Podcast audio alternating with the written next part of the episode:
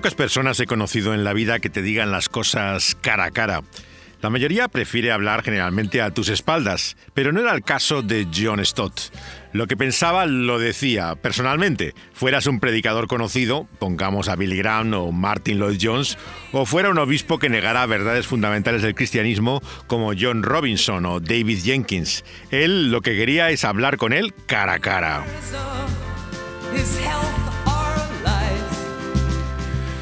Hoy en día los adalides de la sana doctrina parecen hasta ocultos bajo otros nombres en Internet. Ni siquiera dan la cara ellos mismos. Se creen héroes de la fe cuando se esconden cobardemente detrás del último arbusto para atacar al que viene el último de la fila por la espalda. Y luego eso le llaman el valor de defender la fe. Desde luego no se parecen a aquellos que realmente merecen admiración.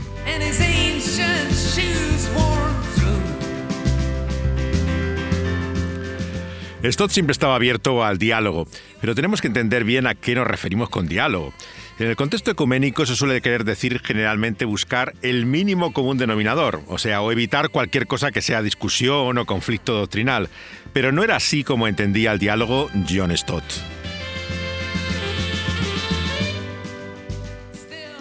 Al hablar con otras personas, Stott buscaba lo que le unía a ellas, pero también aclarar las diferencias. Era alguien amable, paciente con la gente, pero muy firme y claro cuando se trataba de sus convicciones. No le gustaban las controversias, pero si tenía algo que decir, te lo decía abiertamente. Y yo me temo que la mayoría mm, no somos así. Yo el primero.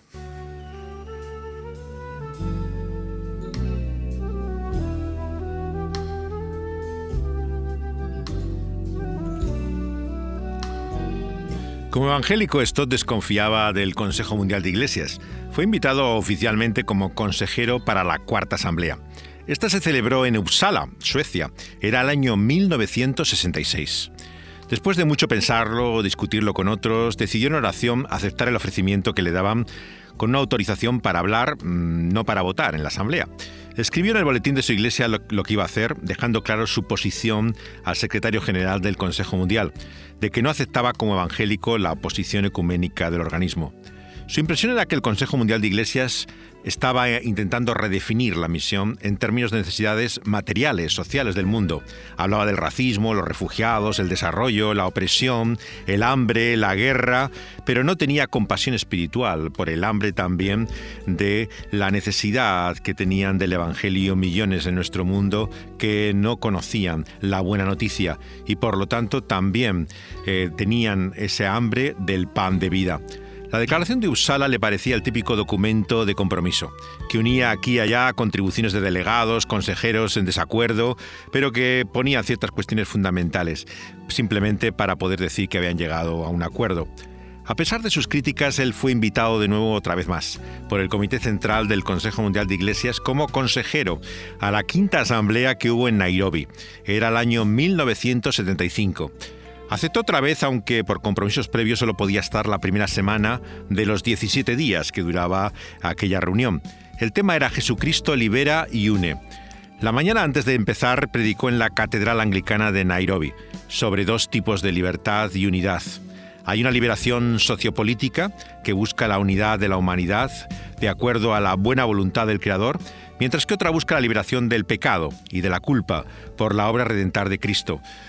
Por esa obra se nos une en una nueva comunidad. Y confundir las dos cosas, dijo Stott, creación y redención, gracia común y salvación, liberación y redención, justicia y justificación, te lleva a todo tipo de confusión, dice él en el sermón que hace justamente antes de participar en la Asamblea Ecuménica. John 17 is without doubt one of the profoundest chapters in the whole Bible. El Evangelio de Juan, el capítulo 17, contiene uno de los pasajes más profundos de toda la Biblia, dice John Stott en este mensaje en su iglesia de Londres.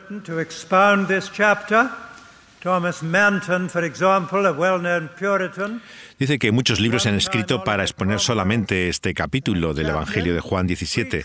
Por ejemplo, él recuerda el del puritano eh, Thomas Manton. Well, Marcus Rainsford, who was an Irish clergyman at the end of the 19th century and occupied the pulpit of St. John's Belgrave Square and was a friend of D.L. Moody, he preached a course of 41 sermons. Both En el siglo XIX, por ejemplo, cita Stott, eh, hubo un predicador anglicano evangélico en Londres eh, que llegó a hacer 41 sermones, este amigo del evangelista Moody en Estados Unidos. Hasta ese punto se puede extender uno y profundizar en este capítulo 17 de Mateo. A esto le molestaba la simplicidad y superficialidad con la que se citaba una y otra vez este texto del Evangelio y lo que vio en las reuniones ecuménicas es mucha confusión. Había un uso poco, escrupuloso de la escritura, dice Stott. Se utilizaba la Biblia como un borracho una farola para apoyarse en ella, pero no para alumbrarse. Esta frase genial de Stott me parece que describe muy bien este tipo de reuniones, eh, como un borracho una farola para apoyarse, pero no para alumbrarse. Conocía entonces a Desmond Tutu en una de esas reuniones, en Eurobi en concreto, y le pareció que tenía una gran antipatía al apóstol Pablo. El apóstol decía Tutu estaba confuso, estaba prisionero de su cultura, a veces no sabía de lo que hablaba, por lo que el futuro arzobispo sudafricano le dijo que no estaba de acuerdo con Pablo. Agotada la paciencia ya, Stott con Tutu le dijo que si tuviera que elegir entre Tutu y Pablo no tendría muchas dudas. Para su sorpresa, el futuro premio Nobel de la Paz eh, se rió y aceptó muy bien la crítica. Y de hecho luego mostraron bastante amistad cada vez que se encontraban, eh, eran bastante amistosos, aunque no estaban de acuerdo para nada en su visión del Evangelio. Como la mayoría de los miembros de la Asamblea no llevaban identificación alguna, como ahora se lleva estas plaquitas identificativas, él no tenía ni idea de con quién estaba hablando. El grupo de trabajo, por ejemplo, en el que estaba, había un teólogo que tenía un fuerte acento alemán, que estaba claro que venía de Centro Europa, y a los diez minutos de empezar se encontró discutiendo con él sobre la relación entre la evangelización y la acción social. Y no entendía cómo se podían evangelizar estructuras, decía el teólogo. Era el prestigioso profesor de Tubinga, eh, Jürgen Mollmann, pero esto no le conocía la cara ni el aspecto que tenía. Eh, entonces, además de participar en el grupo, esto tenía que responder en la asamblea al obispo, además de la Iglesia Evangélica eh, Metodista de Bolivia, que se llamaba Mortimer Arias, que era un conocido teólogo de la liberación. Dijo que había cinco cosas que debía de recuperar el Consejo Mundial de Iglesias. Primero, la doctrina de la perdición del hombre, frente al universalismo actual que estaba escuchando. Segundo, la confianza en la verdad, en la actualidad y el poder del Evangelio bíblico, sin el cual ninguna evangelización es posible. Tercero, la exclusividad de Jesucristo frente a todo sincretismo. Y cuarto, la urgencia de la evangelización junto a las también urgentes demandas de justicia social. Y quinto, una experiencia personal de Jesucristo, sin la cual no puedes presentar a nadie quién es Él. Al acabar la intervención, un africano vino corriendo hacia él, muy furioso. Le echó en cara cómo se atrevía a criticar así al Consejo Ecuménico de las Iglesias y a reconocidos teólogos. Los delegados estaban sentados en orden alfabético, cada uno según la letra de su apellido. Junto a él le tocaba un conocido teólogo sueco que era profesor en Harvard, Christer Stendhal. Al volver a su asiento le dijo el que tenía al lado al oído, no he estado de acuerdo ni en una palabra de lo que ha dicho. Le dijo, desde que estudió teología en la Universidad de Cambridge, Stott estaba también acostumbrado a que nadie estuviera de acuerdo con él. Así que se quedaba, como siempre, solo, manteniendo la fidelidad a lo que creía, pero lo declaraba abiertamente, sea privadamente como en público. Amablemente, pero siempre claro.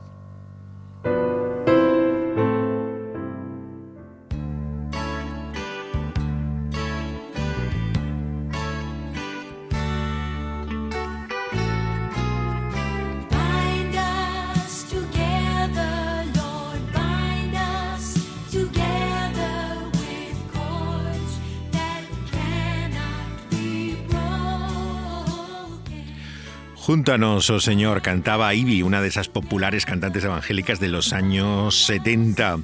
Eh, había ese espíritu en aquel momento que había crecido en todas las iglesias, ¿no? De buscar eh, por, fin el contacto, ¿no? La relación con otras iglesias y cristianos. Y desde luego que esto te, eh, tenía en ese sentido un carácter ecuménico bien entendido. Él buscaba realmente la unión y la relación entre los cristianos. Y además no tenía prejuicios, sea cual sea el nombre, la denominación o la tradición a la que pertenecían.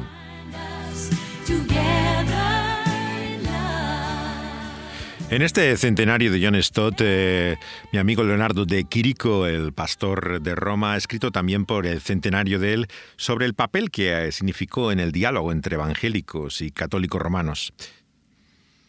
Fue Stott el que comenzó las conversaciones por primera vez con un contenido teológico de las diferencias doctrinales entre católicos y evangélicos el año 77.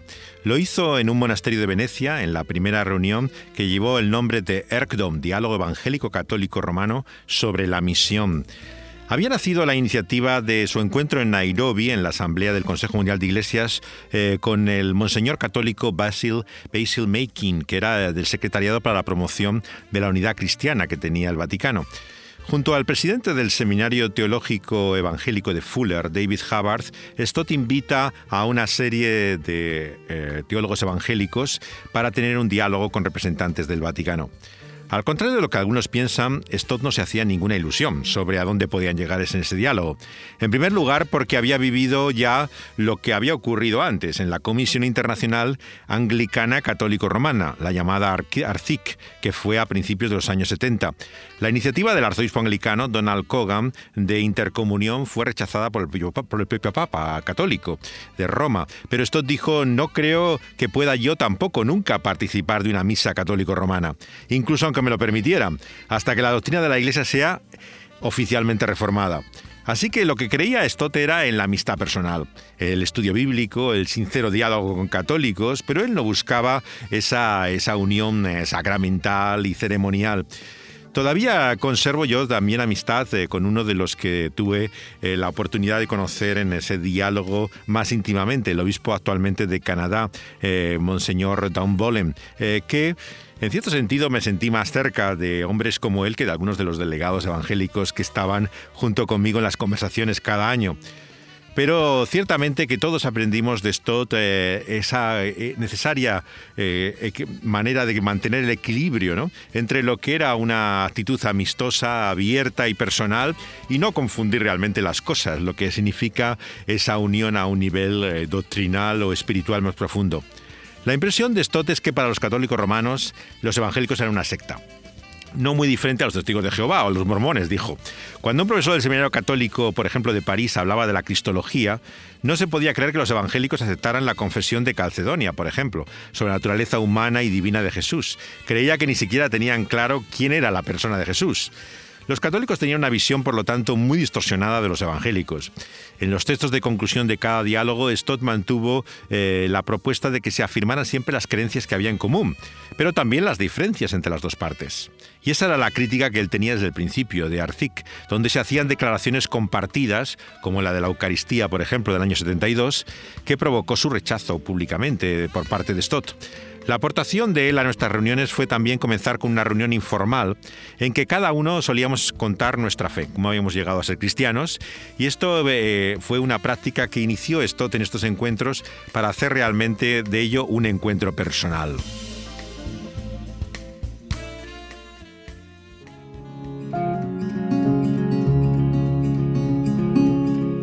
Unity was one of John Stott's passions. Indeed, he subtitled one of his later books, Evangelical Truth, A Personal Plea for Unity. Esta es la voz de David Turner, el juez eh, que ejercía, digamos, como predicador laico en la iglesia de John Stott durante prácticamente casi toda su vida y que era un hombre de gran corazón, generosidad y extraordinario conocimiento bíblico. Y él cuenta así la pasión de Stott por la unidad y cómo subtitula, de hecho, uno de sus últimos títulos como un ruego por la unidad evangélica. William Temple.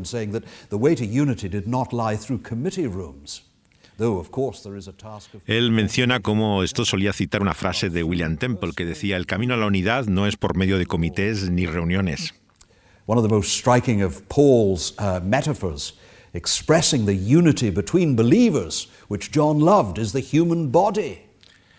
La imagen del apóstol Pablo que a Stott más le gustaba cuando hablaba de la unidad era la que hace el apóstol Pablo sobre el cuerpo humano para expresar la unidad de la iglesia. And John's own worldwide ministry and networks of friendship gave powerful, visible expression to this. Dice que una muestra de cómo buscaba de una forma práctica la unidad eran eh, los viajes y encuentros que Stott tenía con creyentes en todo el mundo, por todas partes. Disunity Él creía que era importante, por lo tanto, la manifestación visible de esa unidad cristiana, no solamente espiritualmente, de una manera invisible como creemos los evangélicos que existe esa unidad. Para él era muy importante también la distinción entre lo esencial y lo que no lo era, eh, la cuestión de la jerarquía doctrinal, lo que es importante y lo que no lo es de la misma manera. John strove, as Paul put it, to stand firm in one spirit and contend for the faith of the gospel.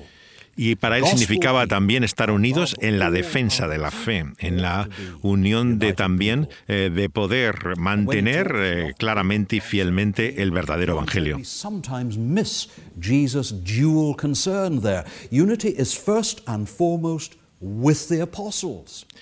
Para Stott, por lo tanto, dice Turner, la unidad es en la verdad apostólica de Cristo Jesús.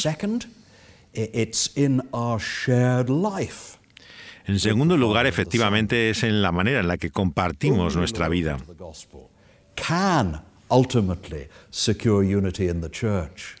Pero también compartimos el Evangelio. Ahí está también la verdadera unidad. En la verdad la verdad que mantiene la Biblia. Por eso es que Stott con valor siempre eh, advertía del peligro de una unidad a cualquier precio.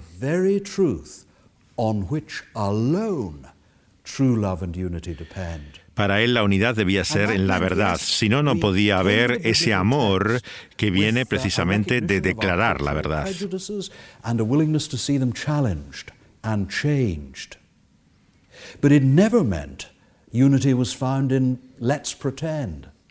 Él no creía finalmente que la unidad estuviera en pretensiones, en imposturas, en apariencias. Eso para él no tenía nada que ver con la verdadera unidad.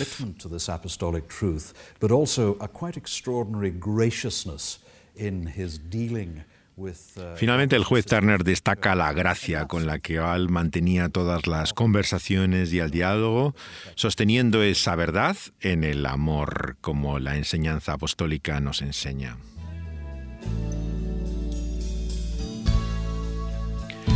Ese diálogo, por supuesto, también eh, fue el que se propuso en la USAM.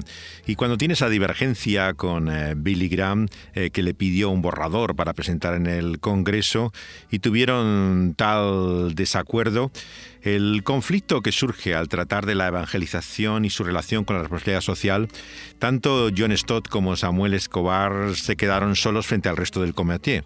La declaración daba una clara primacía a la evangelización, definida como la proclamación del Cristo histórico, bíblico, como Salvador y Señor, para persuadir a la gente a venir a Él personalmente y reconciliarse con Él. El problema era desarrollar de qué forma el resultado de la evangelización incluía el servicio responsable al mundo.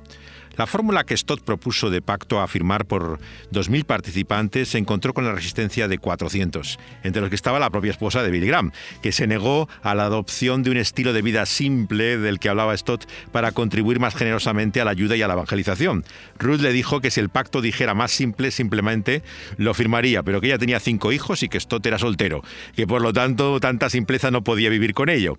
Le dijo que él podía vivir en dos habitaciones porque era así de austero, pero que necesitaba una casa grande para tener toda una familia.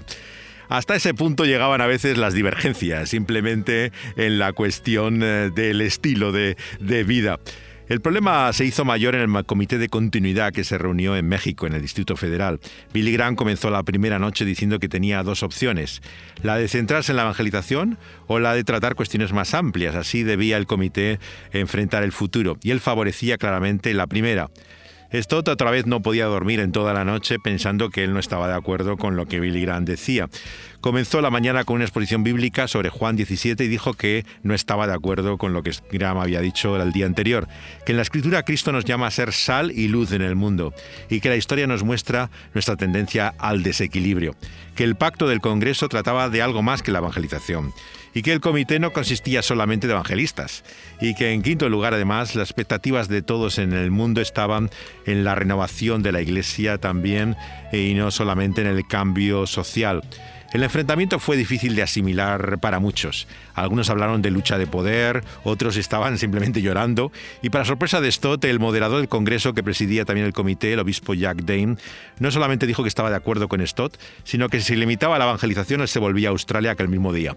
Los americanos empezaron a decir que aquello era un chantaje emocional, amenazaron también con abandonar el comité, se habló de una actitud infantil eh, por parte eh, de Stott y de eh, sus aliados, y para colmo, él sintió que tenía también que oponerse a la propuesta que hacía Billy Graham de ser el presidente supremo de la organización. Él dijo que no hacían falta presidentes supremos allí y que realmente no tenía que tener una figura que destacara de esa manera. Todo esto se lo dijo Stott eh, a Billy Graham aquella noche en su habitación cara a cara. No pretendió ser en público otra cosa que lo que le dijo privadamente. Y esto fue lo que cambió la actitud de Billy Graham. Billy Graham la mañana siguiente, en su devocional sobre el Salmo 133, dijo que había cambiado de opinión que Stott iba a ser el responsable, que lo que decía era lo que le parecía razonable y que él no iba a ser más que un presidente honorario, no aspiraba a ningún cargo. Así es como a veces sorprendentemente el diálogo abierto eh, por, con la verdad en amor produce verdaderos cambios.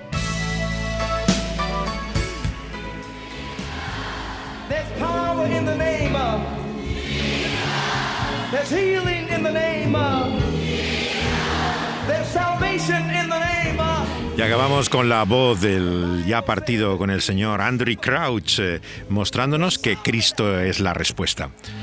Cuando le preguntaron a Stott el año 95 qué reflexiones ya había aprendido de todos estos diálogos tantos años después, él respondió con las siguientes palabras.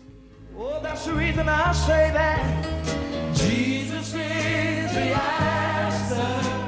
Primero que necesitamos una unidad en la verdad de que Cristo es la respuesta, como canta la canción de Andrew Crouch. Tenemos una tarea que nos ha sido encomendada y por lo tanto debemos luchar con nuestra tendencia al individualismo.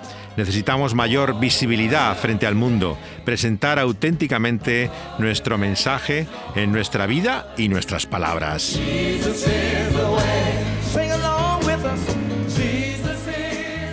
Jesús es el mensaje también de la Iglesia y la acción social, por lo tanto, habla de la realidad de quién es Jesús para el mundo. Necesitamos, por lo tanto, esa coherencia con la manera en que Cristo hace su misión, con el coste que supone su misión y también, sobre todo, una mayor humildad. Renunciar a todo deseo de superioridad, de todo orgullo y soberbia. Acabar ya de una vez por todas con la confianza en nosotros mismos.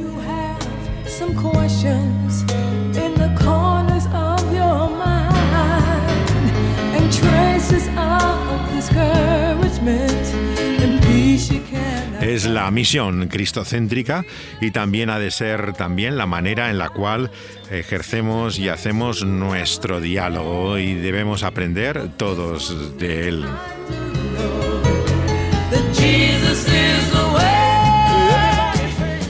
Llegamos ya casi al final de estas lecciones de la vida de John Stott por su centenario. El próximo programa será ya el último de esta larga serie en la cual hemos querido aprender del tío John compartir aquello, los que hemos tenido la oportunidad de conocerle, de lo que aprendimos de él y también eh, poder de esta forma celebrar y dar gracias a Dios por su ejemplo en su vida, en su pensamiento y en su obra.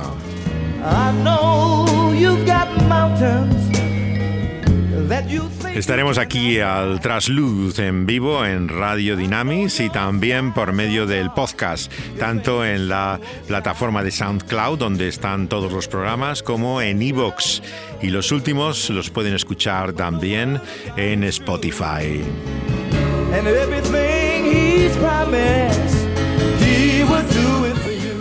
Hasta la próxima vez, que será ya la última de esta larga serie en homenaje de John Stott eh, aquí en eh, Radio Dynamis.